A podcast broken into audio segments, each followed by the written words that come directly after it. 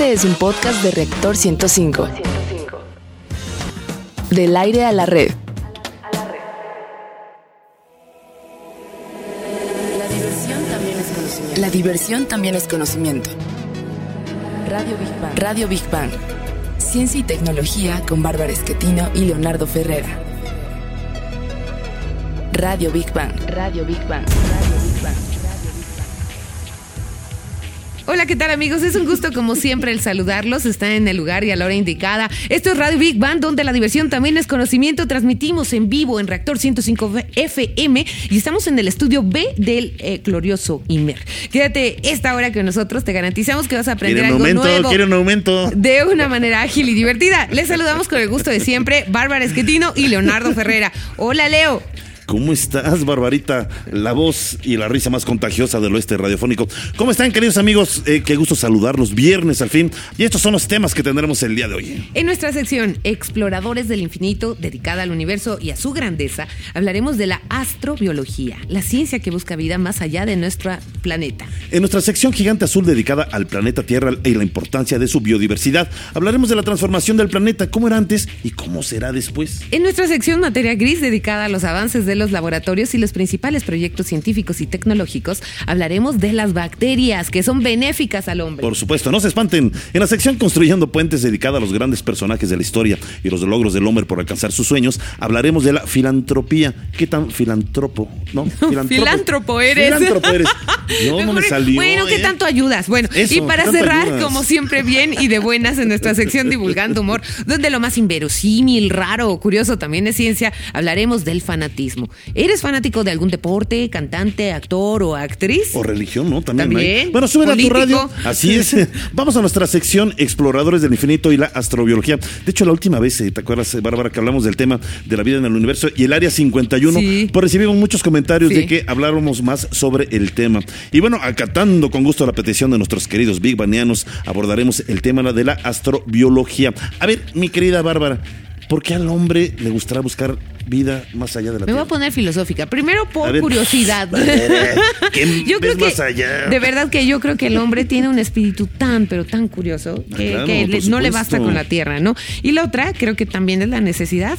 El planeta está colapsando, ¿no? Y se hace como ¡Se vital. está rompiendo! No, de verdad, se, se Cálmate, hace vital la necesidad de encontrar otro hogar. Ah, bueno, sí, claro. Pero, a ver, tú tiendes a ver más allá. O sea, ¿realmente estás preocupada por Marte o estás preocupada por Mercurio, No, Júpiter? no. Ah, pues ahí está. Entonces, digo, digo, Bueno, mejor vamos a darle una explicación científica a todos nuestros A ver, amigos. venga, pues. La exobiología o astrobiología es el estudio de la posible presencia de vida en otros planetas. En él participan científicos de diversas, diversas perdón, disciplinas, geólogos, químicos, oceanógrafos, astrofísicos, biólogos moleculares, zoólogos y paleontólogos, entre otros. Como la vida apareció y sobrevivió en la Tierra, si existe la posibilidad de que haya vida en otros plan- lugares o planetas, eh, y de qué modo esta se podría encontrar y reconocer son las tres preguntas claves en la astrobiología. Bueno, pues fíjate que esto es reciente.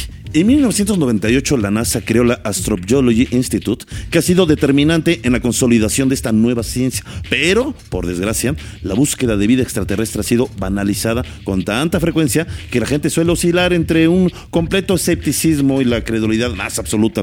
Y hablar en verdad de vida, nos referimos a organismos más sencillos como bacterias, otros organismos microscópicos. Eso podremos hablar de vida. A veces queremos conceptualizar que es algo muy parecido a Sí. nosotros. No olvidemos que los primeros pobladores del planeta fueron las bacterias y gracias a ellas hubo formas más complejas de evolución y por eso estamos nosotros aquí. Exacto, la existencia ¿Somos de hijos vida. de las bacterias? No, bueno, pues yo creo que somos una combinación de explosiones cósmicas, bacterias. Es, la vida es como más compleja de lo que podríamos entenderla.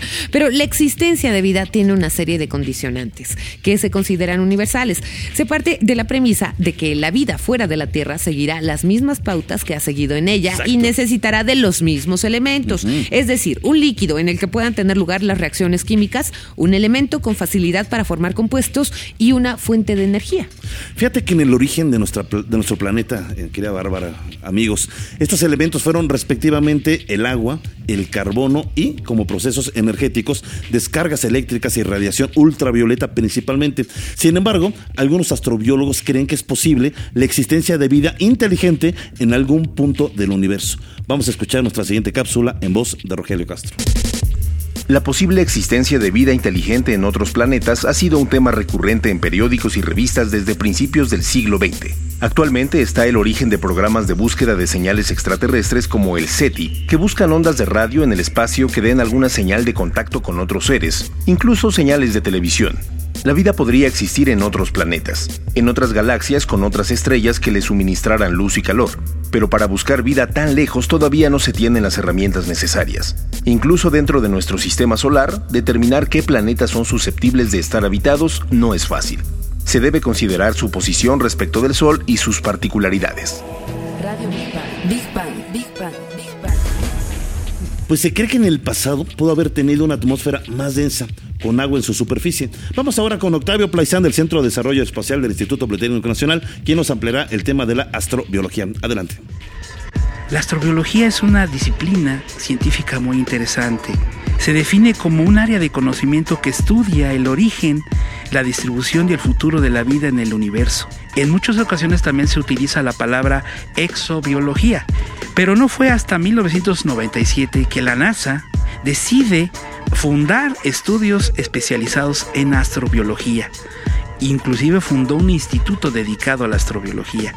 Para los científicos, para los biólogos, para los químicos, el definir vida es complicadísimo. Sin embargo, vemos sus manifestaciones. Y los astrobiólogos estudian prácticamente ese proceso de la vida en la Tierra y la posibilidad de que exista esta vida en otros planetas. En una de las lunas de Saturno, quizás pueda haber vida. Y muy probablemente pueda haber vida porque se dan las condiciones químicas y atmosféricas para que haya vida en ese lugar. En el equipo de los astrobiólogos hay paleontólogos, hay biólogos, hay químicos, arqueólogos, físicos, astrónomos, climatólogos, oceanógrafos, lingüistas, psicólogos, ingenieros, hasta médicos y ecologistas y puede haber uno que otro filósofo por ahí. ¿Por qué no? Los filósofos son muy importantes.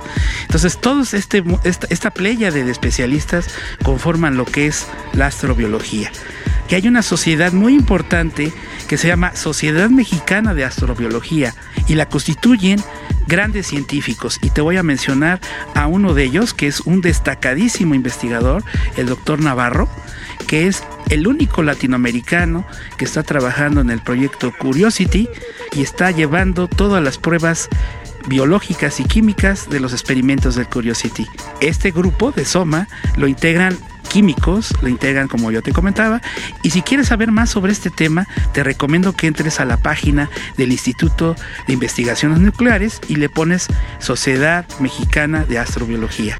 Soy Gerardo Octavio Plaizán Sendejas, periodista y divulgador del Centro de Desarrollo Aeroespacial. Big Bang. Big Bang. Pues ahora sí, eh, vamos a Gigante Azul. Ahí les va la, transformación del planeta. Bueno, pues en sus inicios nuestro planeta era muy distinto a como hoy lo conocemos. Tenía una composición química distinta, su temperatura era más elevada, su relieve era otro. Pese a que lo estudiamos muchas veces a lo largo de nuestras vidas, aún nos resulta difícil imaginarnos que la Tierra evoluciona al igual que lo hace todo lo que se encuentra en ella. Fíjate que nos cuesta, eh, Bárbara, por ejemplo, pensar que hace 225 millones de años los continentes estaban todos unidos. Sí. 225 millones de años. Para la, la vida del planeta es nada, ¿eh? Para, para más de, de, 4 mil eh, millones de años, 4 mil 600 millones de años es nada hablar de 225 millones de años, pero los continentes estaban todos unidos. Que alguna vez eh, la cordillera, por ejemplo, lo de los Andes, no estaba. Que entre América del Sur y África no había fronteras. Que la India no estaba unida a Asia. Que el Mediterráneo no estaba aún en los planetas, en los planes, perdón. No, no, pues sí, claro que no estaba. bueno, y además se requiere mucha imaginación para comprender que la Tierra estaba formada por un único y gran continente eh, este se conoce hoy en día con el nombre de Pangea, que en latín significa toda la Tierra. Pero ¿cómo es que hoy tenemos los distintos continentes? Bueno, pues gracias a la tectónica de placas, que esperamos más terremotos y se van a hacer nuevos continentes y nuevos países. Bueno. Pues fíjate que eh, según esta teoría, como comentas tú de la, de la tectónica de placas, la corteza terrestre se encuentra constantemente en movimiento tanto horizontal como vertical, debido a que está formada por diversas placas que se desplazan independientemente unas de otras. Y para conocer más sobre cómo actúan las placas tectónicas, vamos a escuchar nuestra siguiente cápsula en voz de Rogelio Castro. Los bordes de estas placas se conocen como fallas. Algunas de estas masas viajeras se separan, otras se mueven en forma paralela e incluso algunas chocan entre sí. Esto es lo que da nacimiento a los terremotos y volcanes, así como a muchas montañas, mesetas, islas, etc., que abundan en nuestro planeta. Entonces, a pesar de que no te des cuenta, estás parado sobre una placa que se ha desplazado desde el inicio de la Tierra y que lo sigue haciendo. Pero este proceso es tan lento que se compara con el crecimiento de una uña. Radio Big Bang, Big Bang, Big Bang, Big Bang. Bueno, para saber más sobre el tema de las transformaciones en la Tierra, vamos con nuestro divulgador ambiental Iván Zúñiga.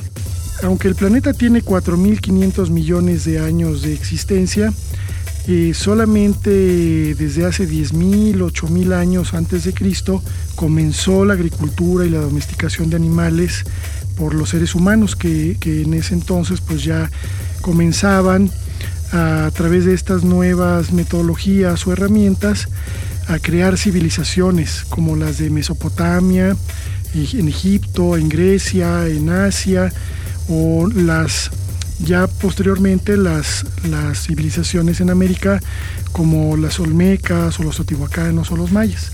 Este surgimiento de la agricultura y la domesticación de los animales junto con otros conocimientos y habilidades que desarrollaron los seres humanos han traído una transformación al planeta paulatina pero que no se detiene. Eh, hace cientos o miles de años comenzaron a formarse ciudades-estado y comenzó una gran transformación de los ecosistemas, sobre todo de los ecosistemas forestales, porque a través de los recursos en estos ecosistemas, las grandes civilizaciones, ciudades y comunidades comenzaron a generar economías y a desarrollar a su vez nuevas técnicas o tecnologías y herramientas que a su vez han dado pie a lo que conocemos hoy en día como la civilización humana. ¿no? El desarrollo de estas, de estas herramientas, de estas técnicas y sobre todo de la economía eh, han traído problemas y también beneficios. Algunos de los problemas es... Eh, han sido pues las transformaciones de los grandes bosques y selvas en paisajes fragmentados, el, deterioro del agua, de la biodiversidad, de los suelos.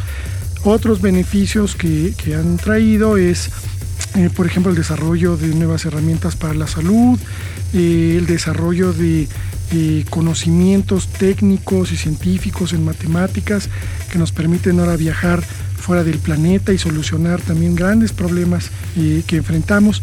En fin, esta gran transformación que antes se basó en gran medida en los recursos naturales, hoy en día se basa sobre todo en conocimiento y tecnología.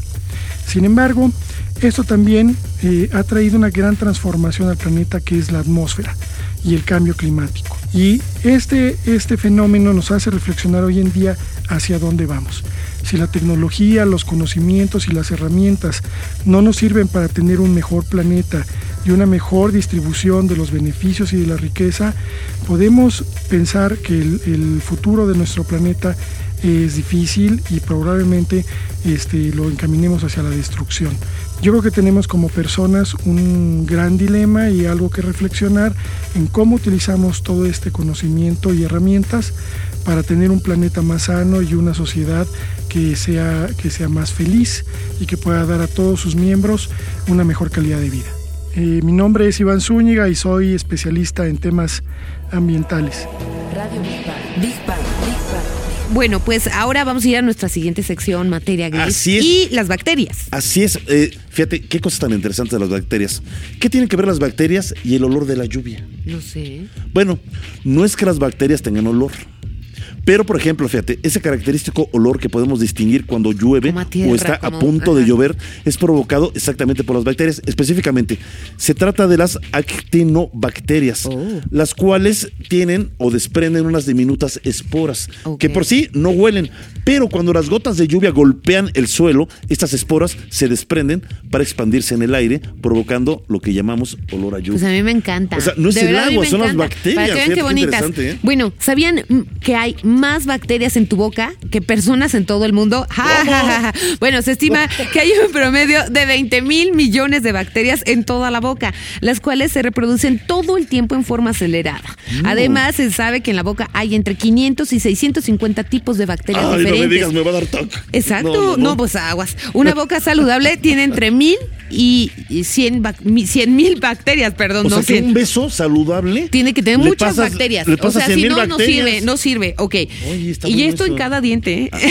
¿Cómo? Una, una, ¿En cada diente? Sí, una persona con la boca sucia tiene entre 100 millones y 100 mil millones de bacterias también en cada uno de sus dientes. No. No, ¿en Guácala, verdad? de ¿En verdad, bueno. Oye, o sea, que un besito, oye, te van 100 millones de, de No, bacterias. de- si no, si no te lavas la boca son Tengo muchísimas 200, más. pásame 200. Ah, más, ya, ¿no? ya, Bueno, ya. a ver.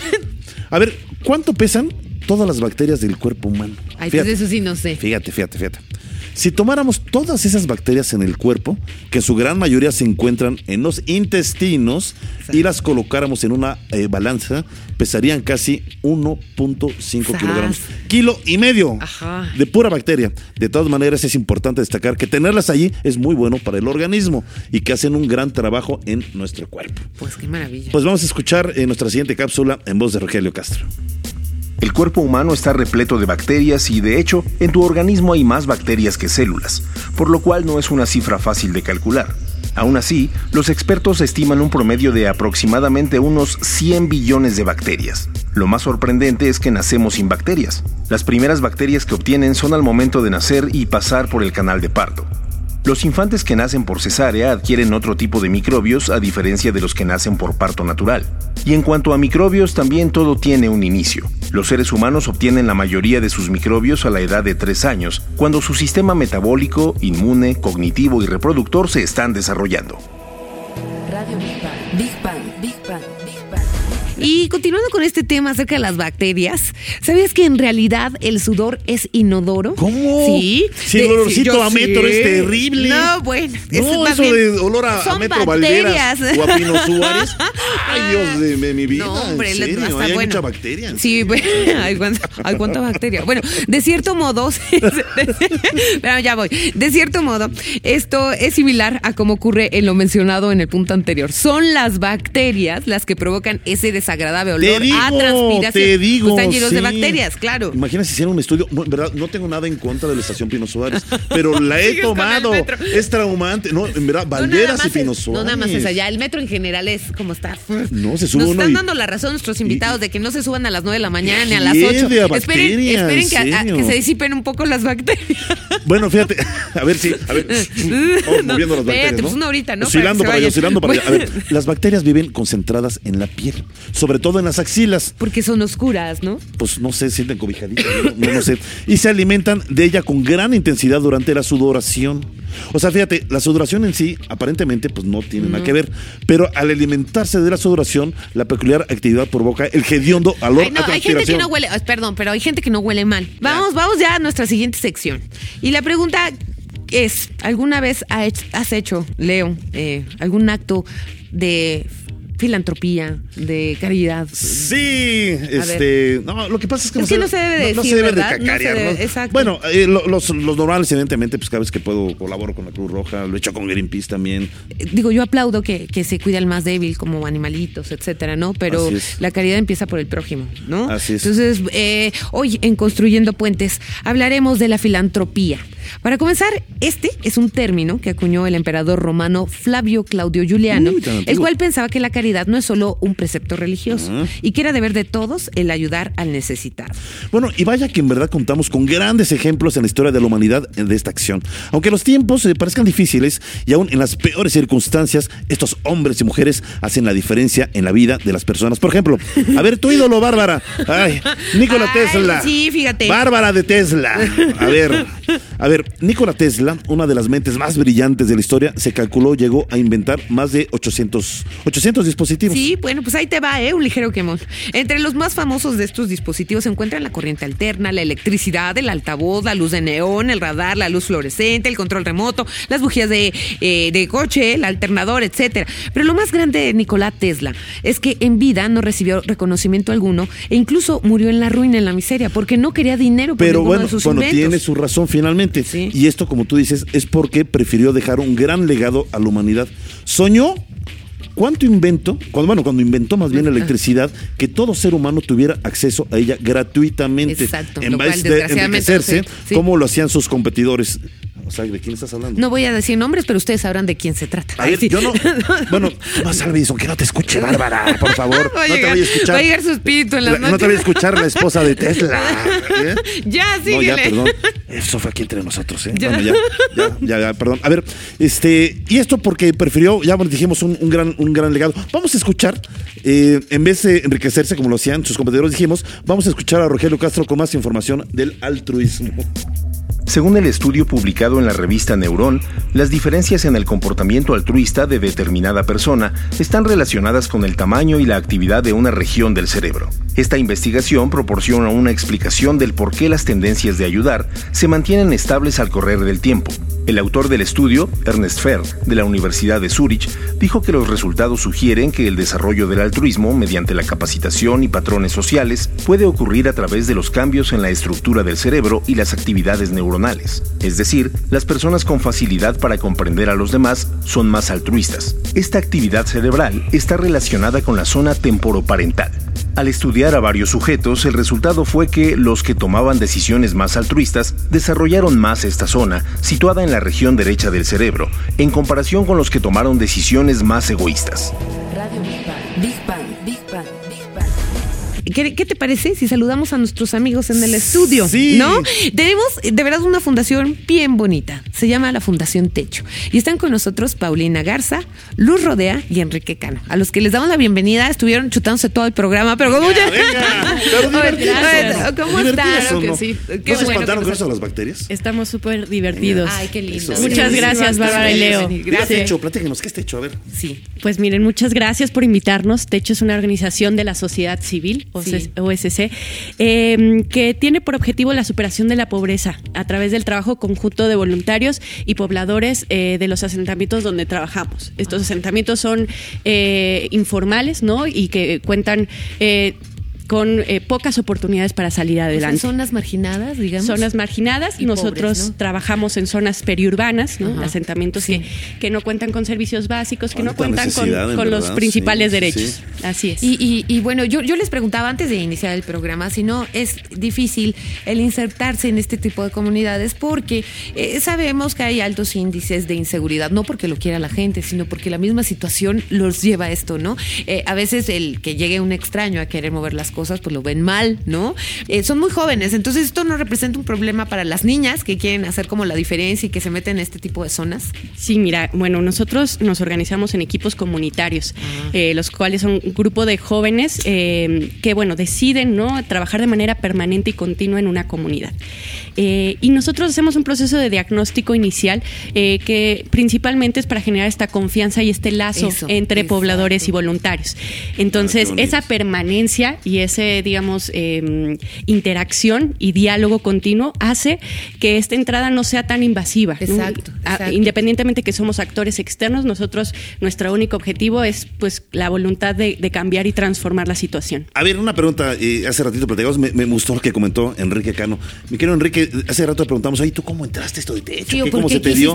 Y, y fue de una manera este, pues, eh, eh, bonita, finalmente preocupado también por los demás. ¿Qué pasó en tu caso? Bueno, muchísimas gracias, Gracias primero que ti. nada por la invitación y les comento, ¿no? Yo creo que yo estaba en la prepa, tenía 17 años cuando entré a Techo y pues me nació. Simplemente yo me di cuenta que ahorita, por ejemplo, comentaba, ¿no? Bill Gates, un multimillonario que dona un montón. Yo decía, yo también como joven puedo hacer algo, ¿no? Quizá no tengo los millones en el banco, ni mucho menos, exacto. pero tengo las manos, tengo la salud, tengo ahora sí que todo para poder trabajar y ejercer plenamente mi ciudadanía, cumplir con mis obligaciones ciudadanas también, que es ver por los demás, que es trabajar por el cumplimiento de los derechos.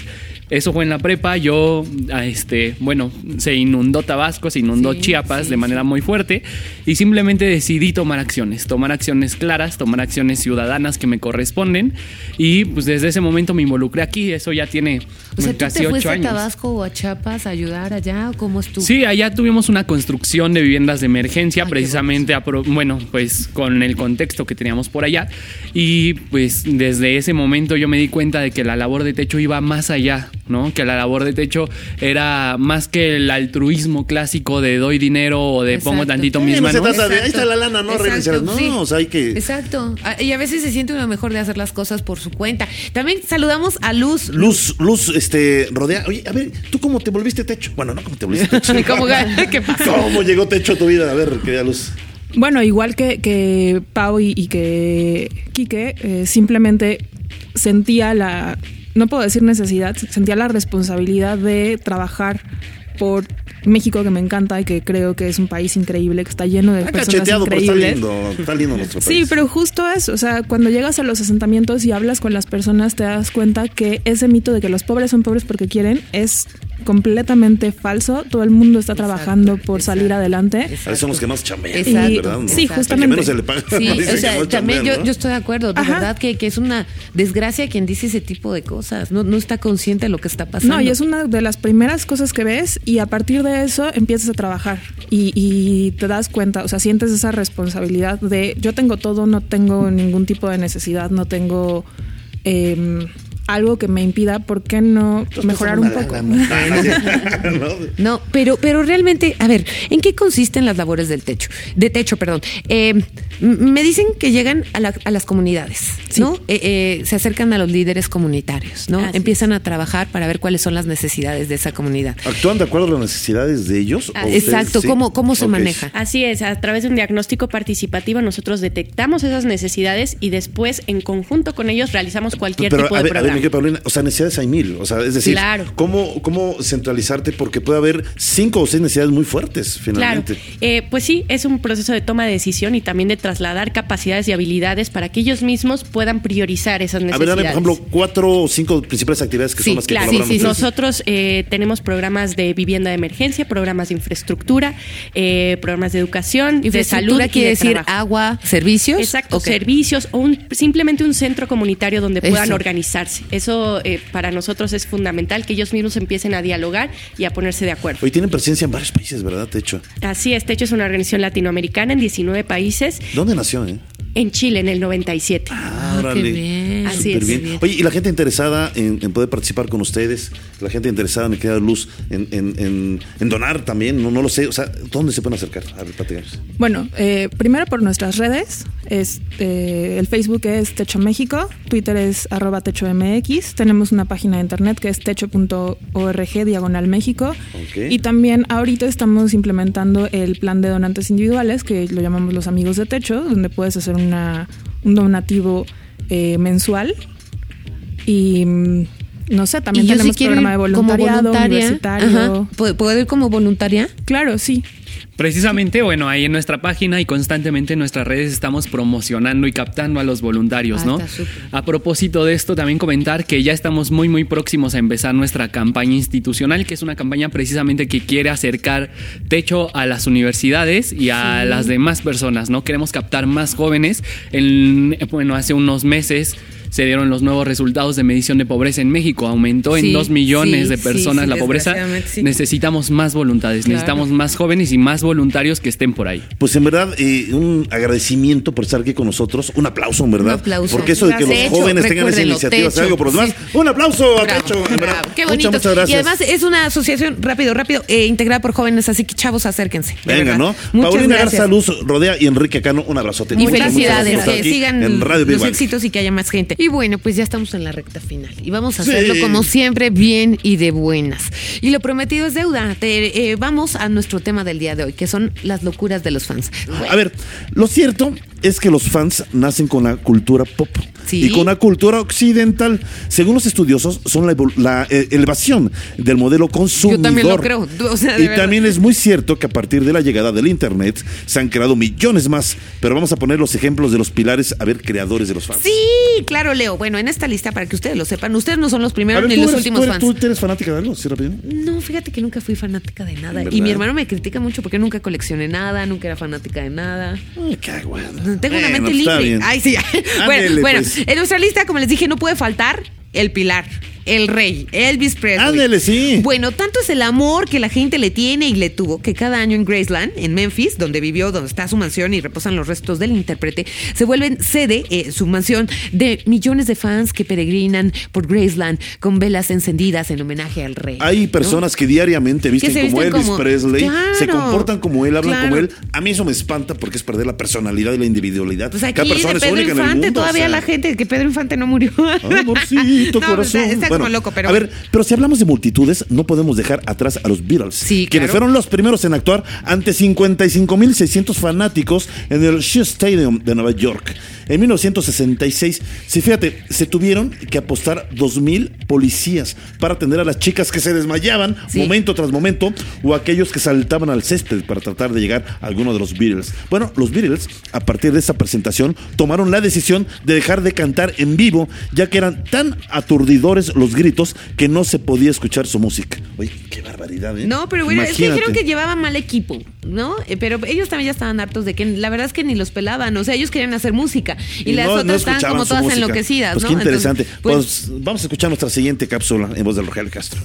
El fanatismo, palabra de la que deriva el término de fan, es una pasión exacerbada y desmedida. Puede ser hacia una religión, política, deporte, una causa o música. En los casos extremos, el fanatismo supera la racionalidad y puede llegar a extremos peligrosos como lo sucedido en los fatídicos sucesos del año 1980, cuando Mark David Chapman asesina al ex Beatle John Lennon. Existen elementos psicológicos predisponentes a ser fanáticos. Entre ellos destacan los problemas emocionales, un alto nivel de neurosis con baja autoestima, tristeza crónica, sentimiento de insatisfacción, relaciones parentales e interpersonales insatisfactorias, personalidad límite, dependiente y esquizofrenia. Está con nosotros Cecilia Cune. ¿Cómo estás? mi ¿Cómo estás? Cecilia Cune? Estoy muy bien, muy contenta de estar aquí. Ay, igual nosotros. Vamos a hablar de los fans. Sí. Yo, les- yo le voy a dar un giro a todo lo que Sí, están por diciendo. favor, a, a ver, ver, cuéntanoslo. Les voy a hablar del fanatismo religioso Sí. y del fanatismo amoroso. Va, ay, sí. Oye, los dos son eh, rudos. sí, ¿eh? está bueno. A ver, cuéntanoslo todo. Bueno, fanatismo religioso podríamos, si me cae un rayo me rescatan. Claro. No es fanatismo Sí. religioso. Por ejemplo, se cumple este año, en, en octubre, los 500 años de Santa Teresa de Jesús. Santa Teresa decían que no era que entrara en éxtasis místico, sino que era tan fanática y, te- y es- y esto de amor a Dios le llegaba a tal grado Sí. que decía que entraba en éxtasis y flotaba. Sí, Porque Dios era su amor y su amante. Entonces había, había, vivo por vivir en mí, Sí. ¿no? Y muero porque no muero, ¿no? Y tan alta vida espero que muero porque no muero, porque te estoy queriendo a ti. Ay, qué bonito. Y se lo decía Dios, cosa que es muy maravillosa. Sí. Y por otro lado están haciendo ahorita, no ahorita, desde que Santa Teresa, desde el, desde el centenario de Santa Teresa, hacen música. Hicieron música con toda su poesía mística. Sí. Y no sabes la cantidad de fanáticos que tienen los que hicieron música. Desde el Papa Urbano, que es de Es 1600, se puso a ponerle música a toda la poesía mística amorosa de Santa Teresa. Oye, qué padre. Y eso tiene que ser un fanatismo Sí. porque llevamos celebrando los 500 años los últimos 100. Pero eso, es un fanatismo bonito. ¿Qué tal, qué tal los que tomaban el jugo de Jamaica y mataron a todos? Como el que Sí, fue una sí, cosa sí, sí, horrible. sí, sí, sí. De- los davidianos, pero esos no están hablando de, De Dios. David Koresh, ya me acordé de ese Claro, líder, David y que creen que él es el elegido. Sí, claro. A diferencia de Santa Teresa, estamos de acuerdo. No, ese, ese caso está lindo, el Santa O, Teresa, o, ¿no? bueno, a mí un, un- cuando es apasionamiento creo que es ciego, Y ¿no? acuérdate lo que quiere decir pasión. Sí. Es cosa padecida. Sí, sí, es como llega a ser una enfermedad, no del corazón, del cerebro, ¿no? Y pues ni hablar, el show debe de continuar, como dicen, pero nosotros por el momento nos despedimos y el show va a continuar también el próximo viernes. Sí, Leo, bueno, pues gracias de la producción eh, de cabina, eh, de audio, ahí digo, vea, a nuestro productor Carlos Serrano, asistiendo a la producción Ceci Mazariego. A Gaby Chulín en redes sociales, a todos nuestros queridos colaboradores, pero sobre todo a ustedes, queridos vivaneanos que hacen posible este programa. Y en la operación del Estudio B también agradecemos a Gamaliel, Gamaliel González, González, y, y, Evelyn, Evelyn Morales. Muchas, gracias, y un hasta la abrazote. próxima. Nos despedimos de ustedes, Leonardo Ferrera y Bárbara Esquetien. Bye bye. La diversión también es conocimiento. La diversión también es conocimiento. Radio Big Bang. Radio Big Bang. Ciencia y tecnología con Bárbara Esquetino y Leonardo Ferrera. Radio Big Bang. Radio Big Bang. Radio Big Bang. Esto fue un podcast de reactor. Del aire a la red.